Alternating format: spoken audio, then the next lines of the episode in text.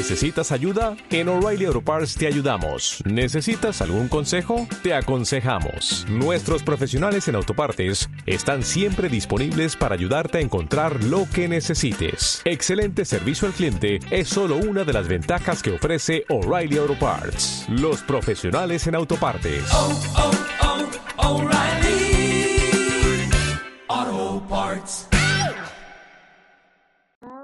Estamos grabando, ahora sí. A Vale, ver, ¿ahí escuchas?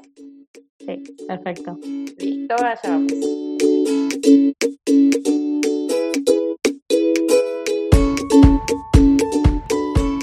Hola, hola, buenas, buenas. Acá estamos en el séptimo episodio de este podcast de Psicología Viajera. Hoy nos pusimos intercontinentales. Hoy, hoy salimos de Argentina un poquito y nos vamos a encontrar con Pepa, Pepa Sánchez. Sí, gente, se llama Pepa, es el nombre de verdad. Pepa, desde España, hoy nos acompaña. Bienvenida, Pepa. Nada, muchas gracias, Valentina. Muchas gracias por abrir este espacio y abrirme este espacio a toda esta reflexión compartida. Muchas gracias. Venimos con Pepa, estuvimos hablando un montón, hace casi dos horas que estamos hablando, así que decidimos de una vez grabar el podcast. Eh, yo les cuento que a ella la encontré a través de otras colegas, ella tiene una web que se llama Viajes Terapéuticos, Eh, después les vamos a dejar todos los links y, va a estar linkeada también al Instagram y toda la información para que puedan leerla, contactarla y demás. Eh, yo la encontré a través de eso, fue muy interesante ver a una colega y eh, la quise invitar hoy para hablar un poco de esto que pasa entre, en el cruce de la psicología y los viajes. Y vamos a hablar de algunos temas ahí que también que pasa en el cruce eh, Latinoamérica-España, las diferencias, los privilegios, lo, lo múltiple ahí, la- las múltiples capas. Así que bueno, pero para empezar te, te voy a dejar que te presentes vos un poco con este formato que venimos usando de cinco cosas que debamos saber de vos como psicóloga y cinco cosas que debamos saber de vos como viaje. Bueno, pues eh, creo que voy a, las, me las voy a mezclar un poco, que es como mi historia, ¿no? Yo eh, me licencié en psicología acá en Madrid y que es donde estoy en este momento. Eh, luego hice un máster eh, fuera, en Barcelona, volví, empecé a, trabajar como psicóloga en, un consultorio, tanto haciendo en un consultorio de, un organismo público como dentro de la privada. eh, y bueno, sería un poco mi- mi- mis cosas como psicóloga.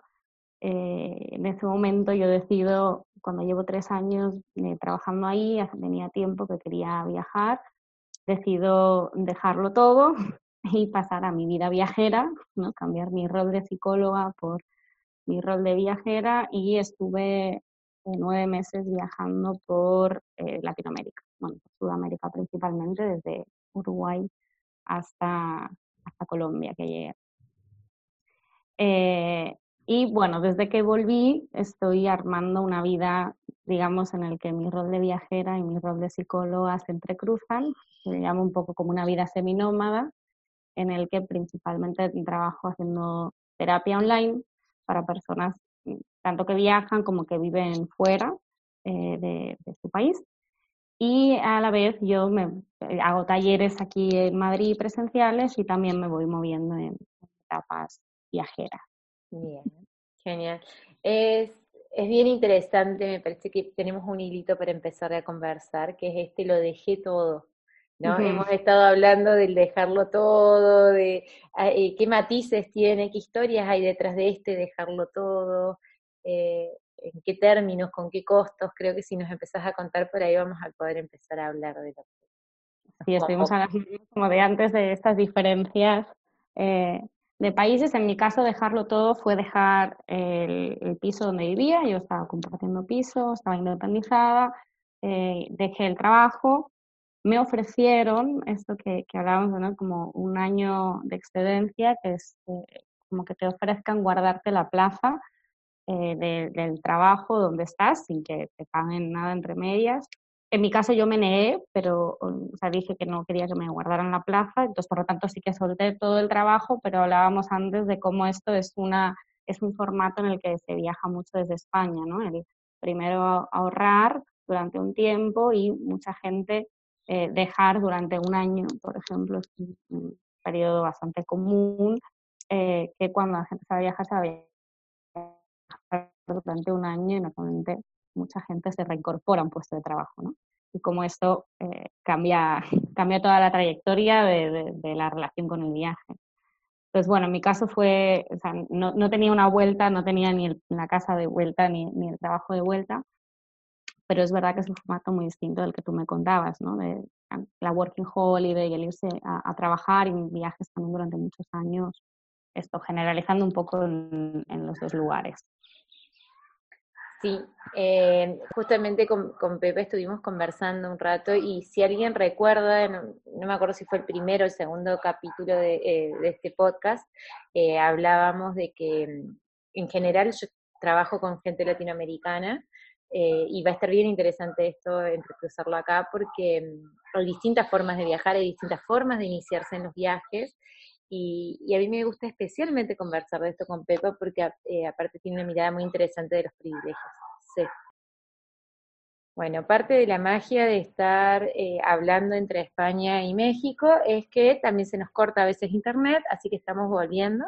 Pepa nos estaba contando de esta forma en la que ella inició el viaje y que yo quise empezar a preguntarle por acá porque hemos conversado bastante con ella sobre los matices, las maneras, las diferencias entre los mundos, dentro del mundo hispanohablante, la cantidad de formas que hay de viajar y cómo los privilegios van entrecruzando eso y cómo las experiencias también se van eh, construyendo en torno a esos privilegios, a esas posibilidades, a, a, esas disponibilidades y a esas exigencias también, de alguna manera.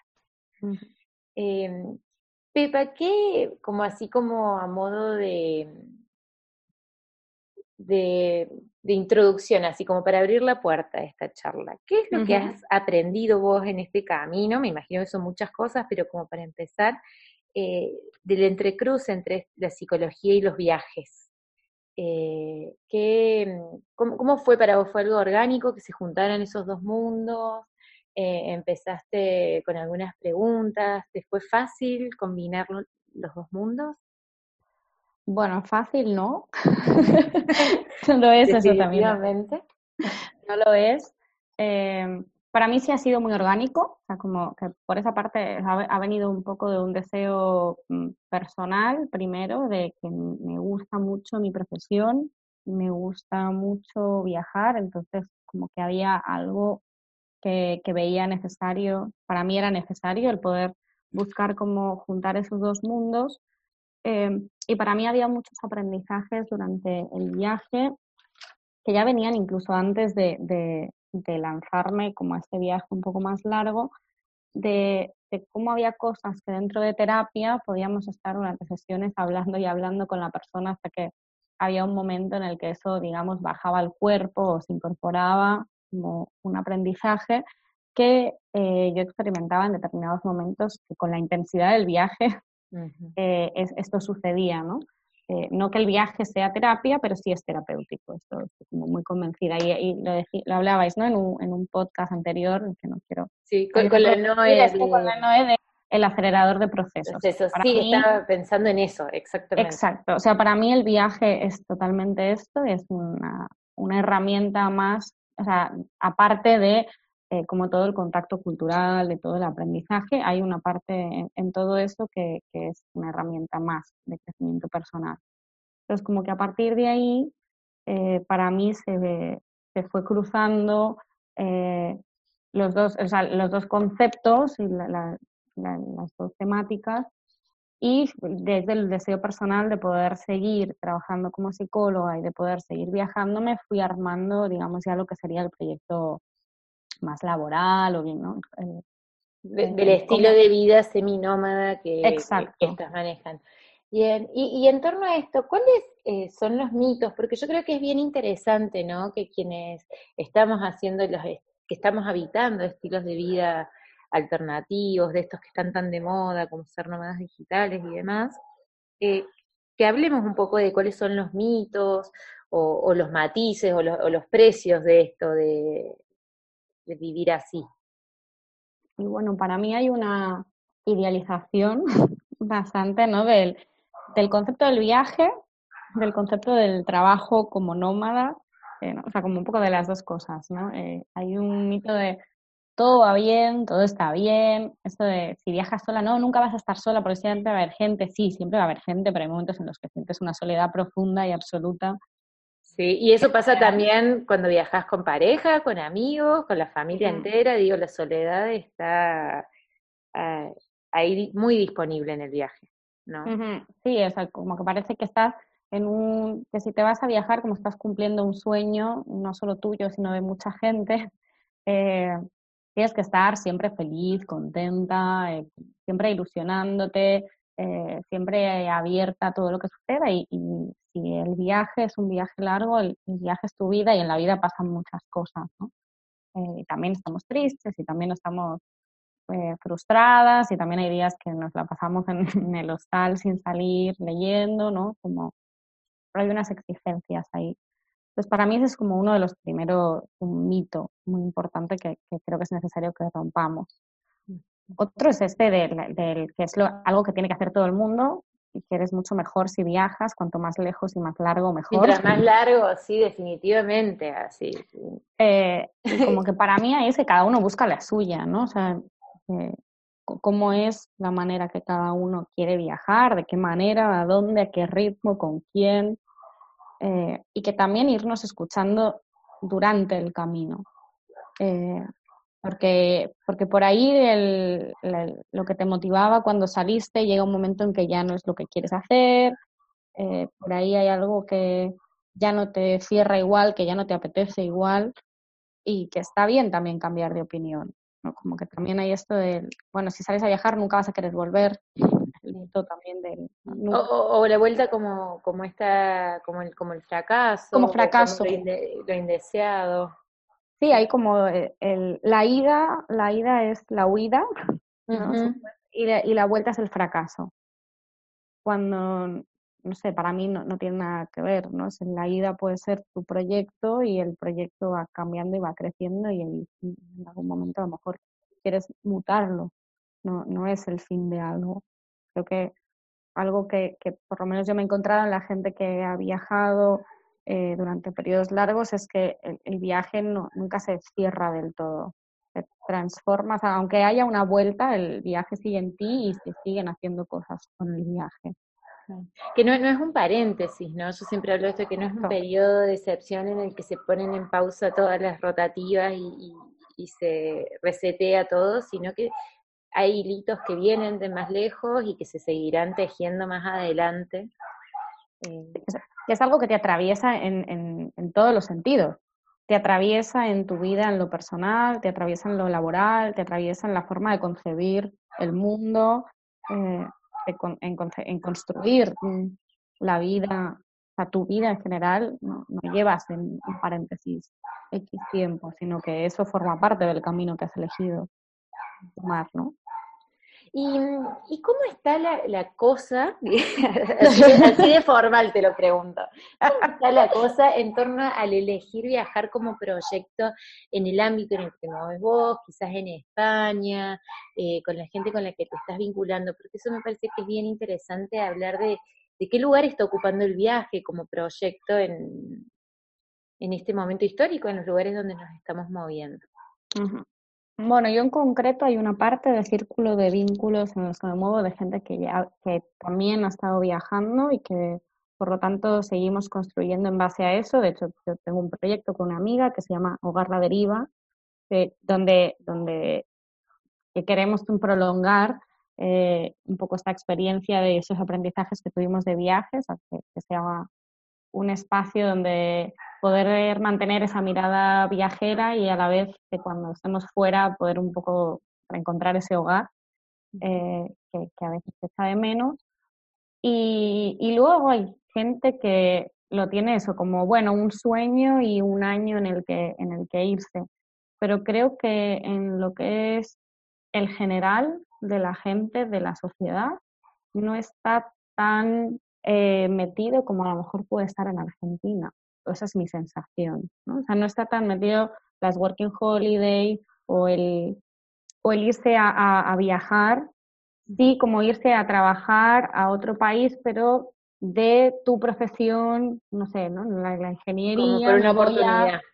sí, me voy y a veces porque quiero, por una oportunidad, o a veces porque ven que hay gente que ve que es el camino para, para volver a España y conseguir un trabajo mejor, ¿no? Por ejemplo. pero como dentro de la, del proyecto de carrera laboral, ahí no sería un, viaje muy distinto de lo que estamos planteando. o como paréntesis, o como viaje tipo año sabático, o más vinculado a, un viaje de crecimiento laboral, una cosa así.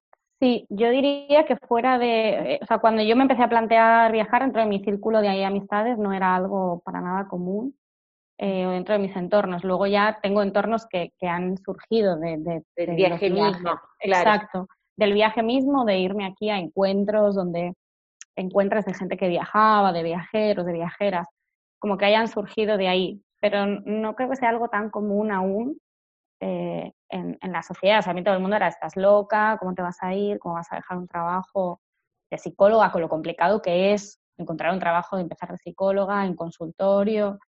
Eh, este era un poco el mensaje que yo tenía a mi alrededor, ¿no? Apoyo, pero como un pero como apoyo a la que está medio loquita y se va. Sí.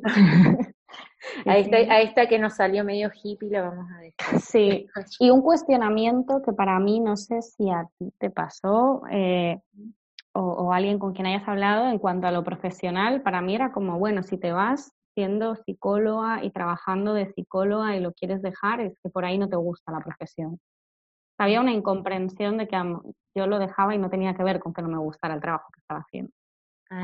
me, apasiona el, es bien interesante, es bien interesante escucharte porque em, porque creo que en, nuestra experiencia desde Argentina, por ejemplo, y especialmente las psicólogas que nos toca em, ir tan pasito a paso, es tan difícil hacerse el camino en un país que es el país con más psicólogos per cápita del mundo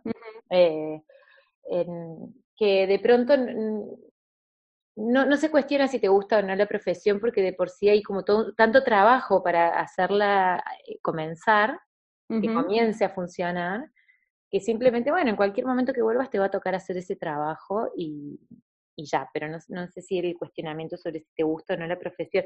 Me parece que incluso es bien interesante escucharte porque la construcción en torno a la profesión de, países europeos es bastante distinta a la, a la latinoamericana. A ver, sin querer como desarrollar una gran verdad antropológica ni un estudio sociológico, pero así en esta conversación eh, van apareciendo algunos como, como algunos matices o algunas ideas de lo que se puede crecer o no crecer, de lo que se puede hacer o no, de qué tan grave es poner en pausa la, la carrera, el trabajo o un trabajo en particular también. Claro, fíjate, aquí poner en pausa, pues como te decías, la gente se va dentro de la carrera laboral, ¿no? Como hacer el parón es, es, es raro, eh, porque hay como mucha importancia ahí eh, dado a, a, lo laboral y, y, evidentemente, o sea, ahí no sé qué, estudios podríamos encontrar para avalarlo, pero estoy segura de que encontraríamos. ¿Alguien, ¿Alguien lo tiene que haber dicho? Alguien tiene que haber dicho en algún momento la concepción y la relación con la psicología y con ir a terapia, por lo menos en lo que es Argentina y España en concreto, es completamente distinta, ¿no? ¿Y eh, cómo es en España, para que vayamos sabiendo? ¿Y cómo se ve la de Argentina? Sería interesante ahí que, y para mí generalizando mucho, porque por supuesto siempre hay matices y siempre hay personas de itinerarios, pero desde la generalización en España la gente va al psicólogo cuando hay un malestar muy grande y ya cada vez empieza a haber menos, pero sigue habiendo un poco un tabú social del que va al psicólogo, el que está, un poco loco, es una persona que no tiene herramientas, no puede sola, como esta, esta, esta valía del yo puedo solo hacer esto. Hay como un, rendirse a aceptar que yo sola no puedo, que está bien pedir ayuda. Esto es un paso previo en España muy grande, mm. muy grande. Claro. quizás, de nuevo, estamos generalizando, esto no es un podcast académico ni nada, entonces seguramente vamos a decir cosas que no están 100% científicamente fundadas, pero que sí están como atravesando nuestro, nuestros relatos y nuestras conversaciones. Y es que, claro, de pronto, por ejemplo, eh, en, yo, a, mí me llegan consultantes que están en búsqueda muy del orden del crecimiento personal, de, la indagación, del contactar, y que por lo que vos me compartías, quizás eso no es tan estándar, viniendo de acá, Acá eso existe, pero son redes muy concretas. Son redes muy concretas. O yo a mí me sorprendía mucho cuando, cuando llegué a Argentina en el viaje. Yo pasé en Argentina como un mes en Buenos Aires y dos meses viajando un poco por el norte, me sorprendía mucho lo fácil que la gente hablaba de que iba al psicólogo. Era algo que estaba completamente en, la conversación. O sea, si surge, como que la gente lo habla. Aquí en España todavía es como un poco secreto. Ay, bueno, voy al psicólogo, ¿no? O sea, como enseguida, o sea, si tú aquí en España en una conversación normal dices, voy al psicólogo, lo normal es que alguien te pregunte qué te pasa. Claro. Claro, ¿qué, qué, ha pasado? Sí, sí, ¿qué pasó, no? Sí, en Argentina yo creo que la respuesta sería como, ah, yo sí fui alguna vez, ah, no, yo sí. fui. ah, qué bueno, ¿no? sé de, de, qué escuela es? Según el ámbito en el que te muevas también va a ser eso, como, ah, ¿qué hace psicoanálisis? Sí, o sea, esto aquí no, ¿no? Y entonces yo creo que esto cambia mucho, cambia mucho la relación, ¿no? Y a lo mejor de ahí surge el, bueno, ¿cómo voy a dejar yo ser no sé, ¿no? Nunca entendí muy bien cuál era la construcción mental que tenía la gente para entender que si yo me iba a viajar era que no me gustaba. No, no, no, entendía muy bien cuál era la relación. Para mí era como, bueno, una cosa es un deseo de una forma de vida y otra cosa es la profesión. Claro, y... Amo mi profesión, pero no soy mi profesión, soy muchas más cosas, ¿no? También aquí hay como igual una identidad muy marcada, a lo mejor por lo laboral. Y, y eso, mira, bueno, acá tenemos México no sé si vos estás escuchando, si la gente está escuchando, esto es como un pequeña, una entrada a las calles de Tulum. Están vendiendo algo y yo vivo en una esquina. Entonces pasan por un costado y pasan por el otro, así que ya va a pasar de vuelta por el otro costado de la casa. Maravilloso. Magias de... Acá lo tenemos.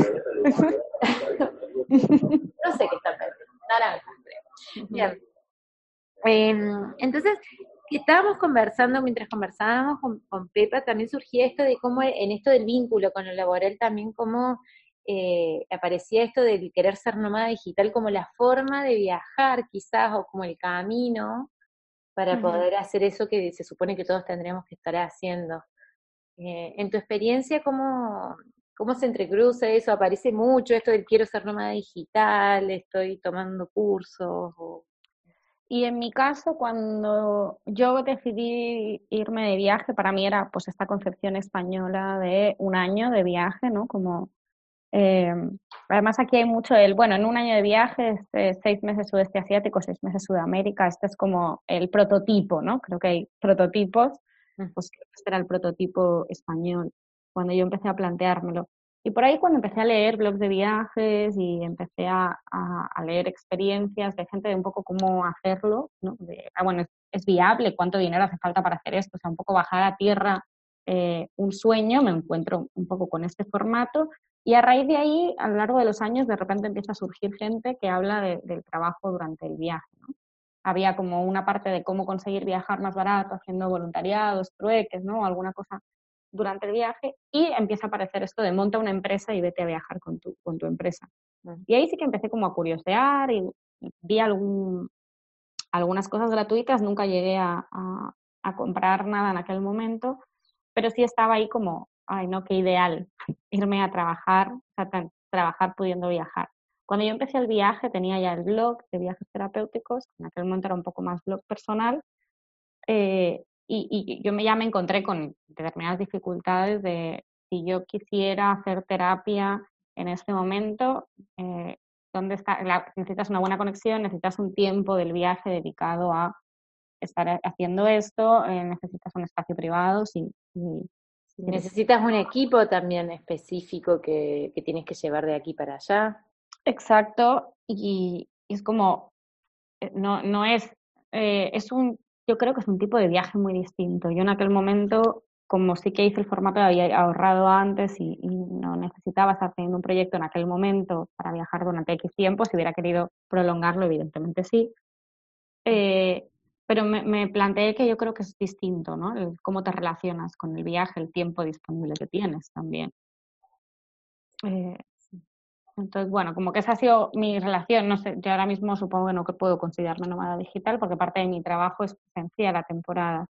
Bien. Eh, Y, y a mí me parece interesante esa construcción que, que hay opciones intermedias, ¿no? Porque parece, o por lo menos yo me encuentro como un bombardeo de información sobre el nómada digital que, del que, con el que yo siempre me peleo en mis redes, que es la idea de como en la playa, con el coco, la computadora, mm, viajando por los lugares más exóticos del mundo. Yo digo, yo no los conozco, esos nómadas digitales que viajan así, pero si, quieren contarme cómo hacen, sería fantástico, porque mi vida real de nómada digital es bastante distinta, soy bastante dependiente de la conexión al Wi-Fi, como psicóloga además el lugar privado para trabajar, que no es un detalle menor.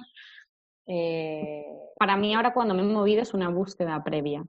Entonces, si yo tengo que configurar dónde me voy a alojar o que mm, eh, para necesitar un espacio privado, ya es distinto de, eh, por ejemplo, mm, bueno, evidentemente no hay couchsurfing, no me voy a un hostal, y dependo de, si quiero una buena conexión con un espacio privado, olvídate. O sea, eh, reconfigura el viaje que tú haces, lo reconfigura por completo mm, cuando e- es trabajando. Entonces, no es ni mejor ni peor, pero sí que es distinto y, y- y creo que eh, si, si alguien lee las experiencias de, eh, no sé, viajar a dedo y que alguien te aloje en un sitio y a la vez hacer el lanzamiento del curso y hacer terapia, o sea, o- o- esa, esa, esa, esa mezcla creo que no es factible, No. ¿no? Mira, me levantó alguien y me, me ofrece su casa, pero resulta que es que tengo que hacer terapia en tres horas. Bueno, ¿dónde la hago, no?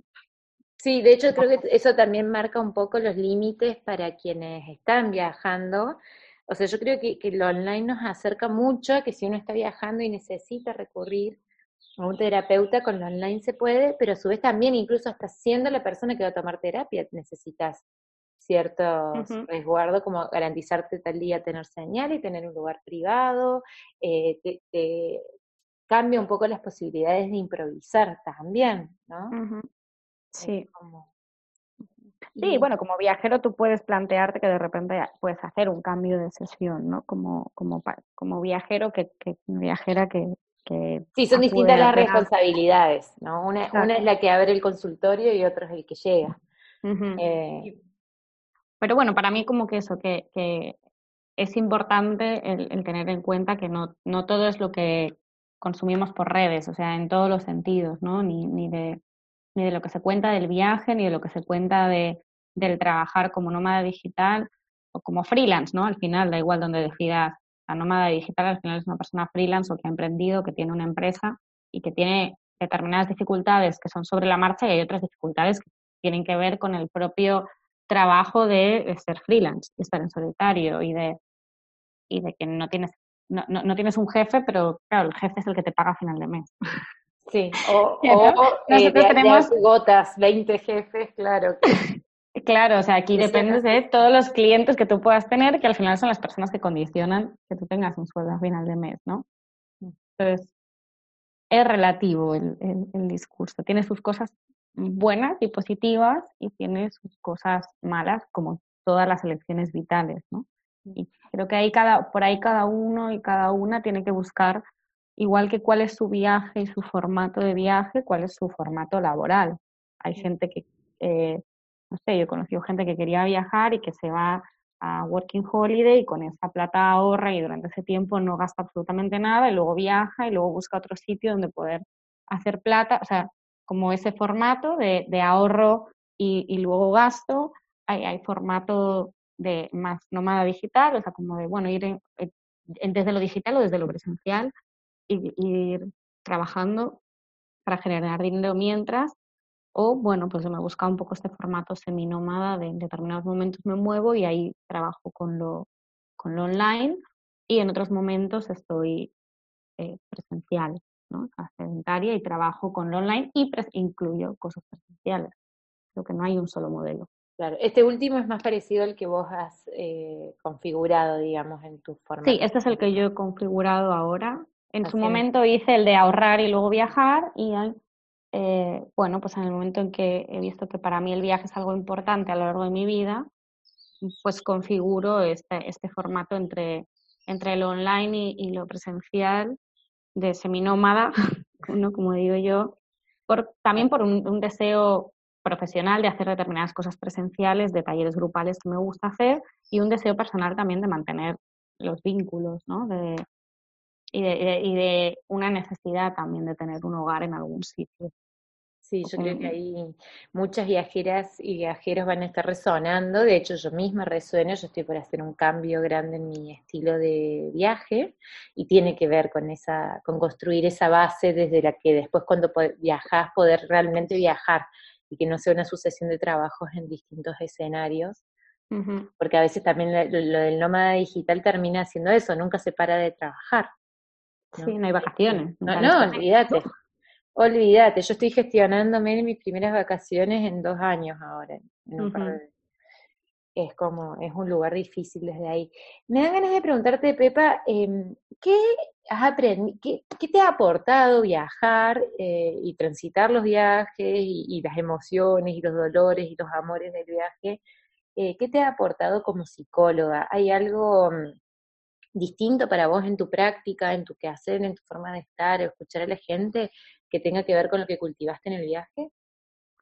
Yo creo que sí, firmemente.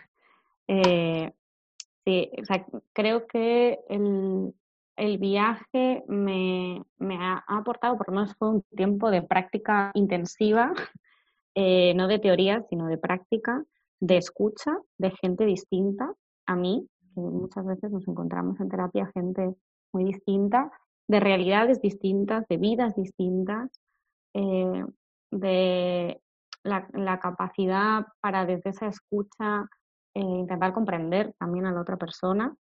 No, no es algo que no viniera haciendo, pero digamos que creo que ahí se potencia porque estás constantemente en contacto con personas que son distintas, eh, con realidades que son distintas, con culturas que son distintas. la, la, aceptación, el no juicio, el, creo que eso es algo que hacemos mucho cuando estamos de viaje y que no practicamos tanto cuando estamos en nuestros lugares, eh, que es esa, esa mirada de no juicio, de apertura completa a la experiencia, de, de, de, estar presente, ¿no?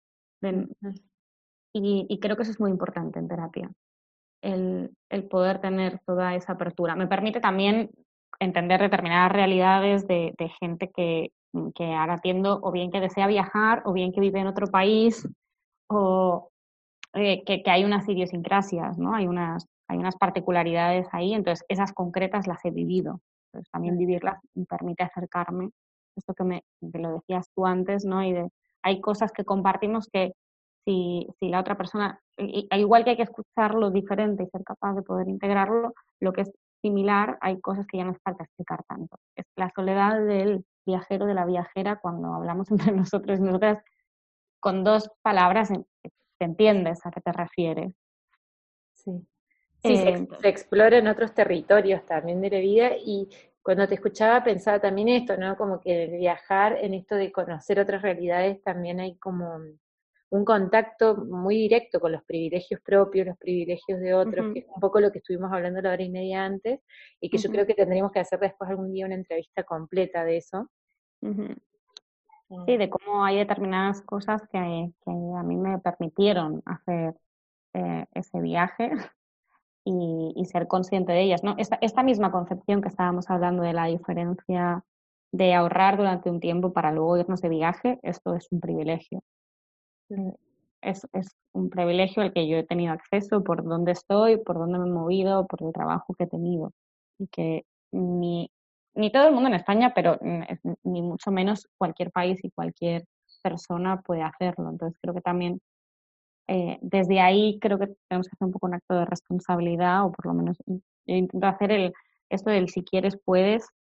Bueno, no todo el mundo tiene por qué poder. Podemos, podemos tirar bombas acá si querés. Si quieres puedes, animarte. No, gente, no creemos en eso, lo podemos decir.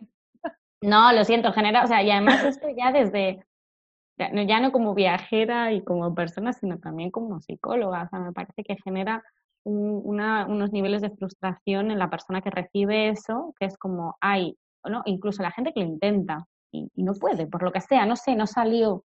No, y es que no lo estarás intentando lo suficiente, mira. ¿Cómo no, te no- no- estás conectada con, a mí me, eh, yo trabajo mucho con el sufrimiento que genera el, el sentir no estoy conectada, no estoy presente, eh, no estoy en el presente, no estoy conectada con la abundancia, no estoy, porque, porque no, no lo puedo hacer. Y a veces el no lo puedo hacer está atravesado por un montón de otras cosas. Si te dicen, sí, Ah, que, que sí, que si, fuera todo tan fácil como sentarme en mi sofá y decir si quiero puedo, a ver cómo lo hago y, me, y, y- y creo en el dinero y creo en esto y, que- y que eso consiguiera todo, bueno, no sé, solucionaríamos muchos problemas en el mundo, ¿no? Sí, yo creo hay algo que sí es verdad que cuando, va, que sí es verdad, que mi experiencia viajera, y te, te lo comparto a ver si cuáles son tus resonancias al respecto, eh, que de pronto, eh, viste esta idea de que el universo provee, en los viajes eso se activa mucho, porque realmente Total. es muy difícil que te quedes debajo de un puente o lo que sea.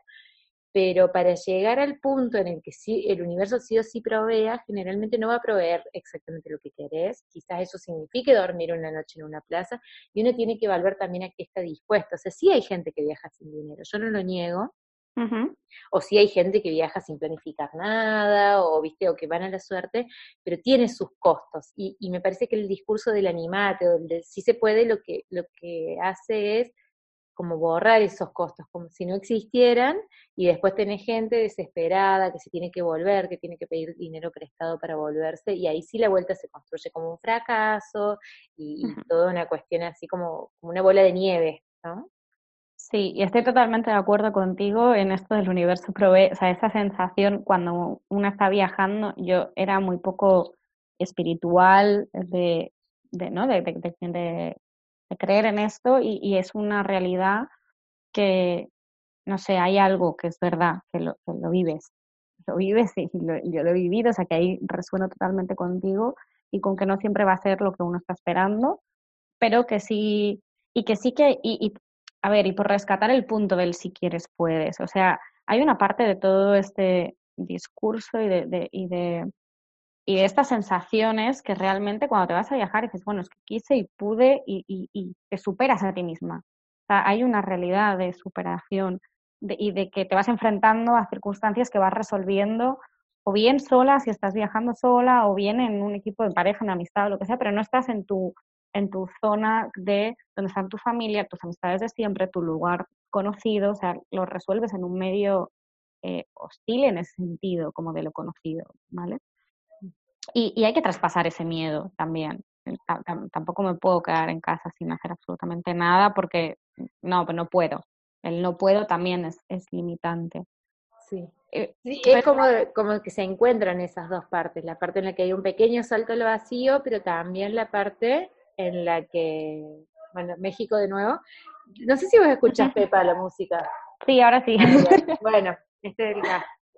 Em, pero digo, esta, es como esto, hay una dosis de salto al vacío, es- porque el viaje es, en- o sea, si un viaje sabes todo lo que va a pasar, de viaje no va a tener mucho, pero, pero también esto del resguardo y el registro, de qué es lo que, que necesitamos, qué garantías, qué límites hay y qué es lo que realmente depende de nosotros, qué es lo que depende de nuestras creencias y qué, qué depende de otras cuestiones más macro o, Mm. o- o de otras cuestiones como de qué pasaporte tenés. O.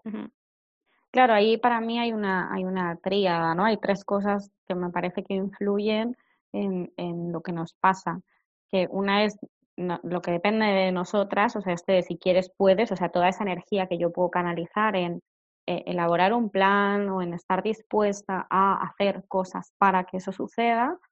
Hay una dosis que esa la he aprendido en el viaje de esta de universo, como dices tú, hay una parte de, de confiar en que eso que tú pones en marcha suceda y luego hay una parte de las condiciones sociales en las que yo estoy, no, la- que de qué realidad parto y qué realidad hay a mi alrededor.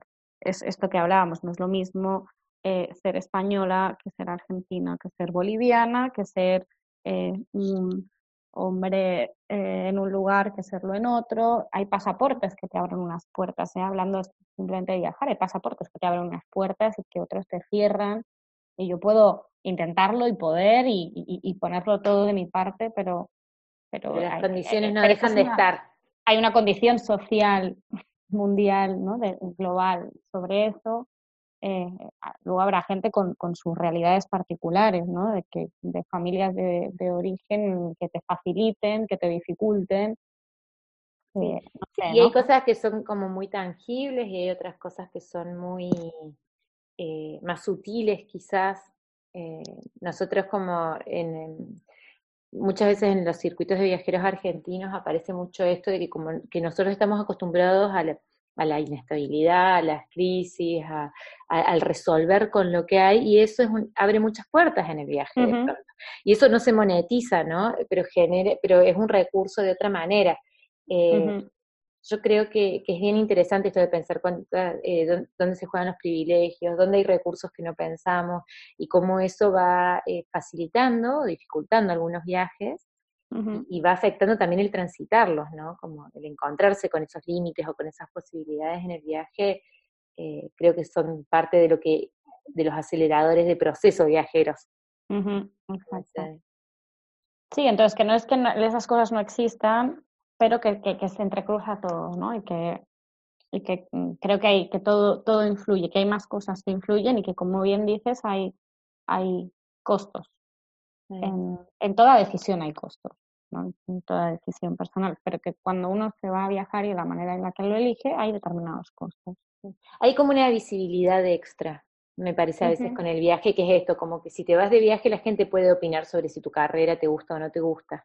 Uh -huh. Si te vas de viaje la gente puede opinar si vas a ser o no vas a ser madre o cosas así, uh -huh. eh, que quizás cuando son otras elecciones menos, eh, menos de corte, eh, pueden como, como quizás invisibilizarse, o no, no invisibilizarse, pero pasar más desapercibido.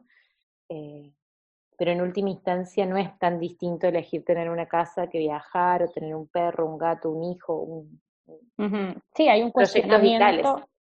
Exacto, hay un cuestionamiento eh, cuando alguien toma una decisión de hacer algo diferente de la norma social que haya en, en ese momento eh, en el que se, uno se, se, existe como este cuestionamiento. Una, si una decide no ser madre, bueno, ¿por qué? Si una decide viajar, si una decide cambiar el formato laboral, hay un cuestionamiento, sí, estoy de acuerdo.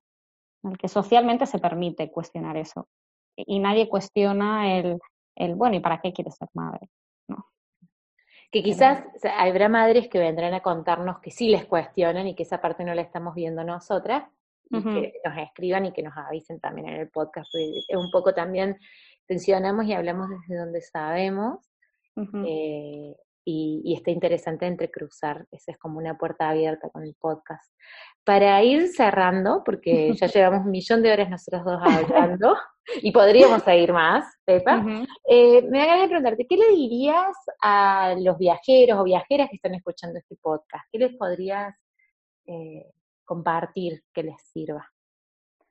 Y a mí algo que como viajera, quizás es una pregunta que sí que me estuve haciendo durante mucho tiempo y que me ha servido, eh, no solamente durante el viaje y una vez a la vuelta, es el, el preguntarme quién soy cuando estoy viajando, que, o sea, cómo, cómo funciono cuando estoy viajando y si, si eso cuando, me, cuando no estoy en modo viaje eh, lo soy o no lo soy eh, si me lo permito o no me lo permito, y de qué manera lo puedo hacer como una constante en, en mi vida. Como hay veces que, que, hay veces que funcionamos de forma distinta en determinados entornos, pues cómo poder, y, y para mí es un poco ir llegando a quién, a quién soy, a cuál es mi identidad que quiero que, mutable a lo largo del tiempo, pero que, que, que pueda extrapolarla en los espacios. Bien, buenísimo. Con tip y todo se llevan para, para, para tip de, eh, un, una consigna de escritura, yo creo que puede ser eso ahí como para sí, yo le, sí, a mí que me gusta mucho la escritura es un poco sí, esta y, pregunta sí. de quién, quién soy, ¿no? ¿Cuál es mi deseo? ¿Qué, qué... ¿Qué, qué está haciendo en el viaje y qué pasa fuera de, de ahí? Uh -huh. eh, qué interesante. Y Pepa, a psicólogas, colegas, que tanto que quieran viajar o que estén trabajando con gente que está viajando o con ese tipo de proyectos vitales, ¿qué les dirías? Y bueno, posiblemente que no den por hecho esto como lo de las madres que decíamos, pero o sea, con el tema de, la, de los viajes, esto, del, no, el, el entender que creo que cada vez más el viaje, esto no es un paréntesis, como dices tú, no dudar, no, no montar todo el prejuicio acerca de el viaje es una huida, de qué supone, sino preguntarle a la persona directamente qué, qué, qué, es, qué es para ti. Si un proyecto vital se da por válido, no, no dudamos de que se pueda hacer un proyecto vital, igual que no le pregunta, no, no dudamos cuando es un proyecto vital más convencional, digamos. Entonces, para mí ahí hay una gran clave, que no haya un juicio de, de valor desde el posicionamiento que cada uno tiene eh, acerca de qué significa el viaje para esa persona en su vida. Sí, darse la posibilidad de, de, de, explorarlo y de que la persona lo pueda explorar con tranquilidad, ¿sí? Porque el viaje uh -huh. sí puede ser una huida. O sea, uh -huh. digo, puede serlo, como puede no serlo, como comprarse un perro puede ser una huida. Y claro. no puede no serlo también. Digamos, es como habilitar la pregunta, creo que es, es bien interesante. Uh -huh. Sí, es eso, ¿no? Como eh, esto que dices, ¿y si es una huida y qué? Igual que como psicólogas exploramos cuando pensamos que hay una huida de una persona hacia algo y podemos invitarla a preguntarse, eh, pero es invitar a la otra persona a preguntarse, no dar yo por hecho que viaje igual a huida. Claro. Como no lo hacemos en, otras, en otros ámbitos. Sino, bueno, por lo menos mi forma de, de, trabajar es acompañar a la persona a llegar a cuáles son sus verdades. Y quizá para una persona es una huida, pero bueno, es válida, puede ser válida pero quizá para esa persona no lo es. Yo como psicóloga no tengo que ponerle ese significado que yo tengo por mi construcción. Sí, y, y, y más, eh, y agregándole el factor de, de, cómo hay como cada vez más gente viajando con distintas posibilidades y cómo también se van desplegando otras opciones que hace 20 años, que quizás los libros que leíamos son de hace 20 años, uh -huh. eh, no, no estaban tan bien, ¿no? Como actualizar también que las posibilidades se van actualizando y eso genera otras condiciones. Uh -huh, me parece exacto. que eso también es interesante. Ya, ya, yo me mandé a responder algo de, de lo que te preguntaba vos, pero bueno. No, pero maravilloso porque esta, esto, eh, así es, construcción colectiva del pensamiento.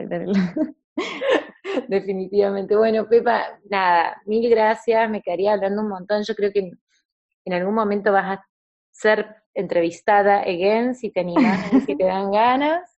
Por supuesto. Eh, ¿Dónde te encuentra la gente? ¿Tenés algo, algo a, que, a que quieras eh, invitar? Esto se va a publicar el martes 8, creo, o algo así, de octubre. Vale. O sea, como por si tenés alguna fecha, uh -huh. algún anuncio. Eh, pues ahora mismo me pueden encontrar en, la, en, el Instagram de Viajes Terapéuticos, es donde estoy más activa, y la, la web viajesterapéuticos.com. Y eh, como para proyectos de talleres, esto también les invito a todo el mundo a que entre en hogarladeriva.com eh, o el Instagram Hogar La Deriva, que también forma parte de, de este proceso personal y vital de, de, seguir manteniendo los viajes en nuestras vidas. Bien. En, vos trabajas de forma online, te pueden encontrar en, en ambas sí. páginas, digamos, las alternativas online y las presenciales.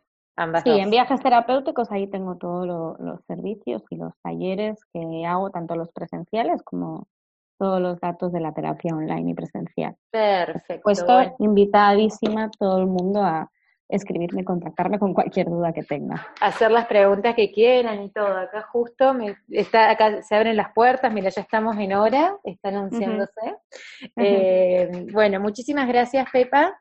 Uh -huh. Te voy a invitar a que te despidas de la gente que nos está escuchando y nos vemos en el próximo episodio. Te dejo a bueno, Pues, pues nada, lo primero agradecerte a ti este espacio y esta charla que ha sido tan enriquecedora. Eh, dar las gracias a todas las personas que estén escuchando, que, vayan a escucharnos del otro lado e invitarlas que desde luego que escuchen todos los otros podcasts porque a mí me encantó como todas las conversaciones y, y nada, nos vemos por las redes o en la ruta.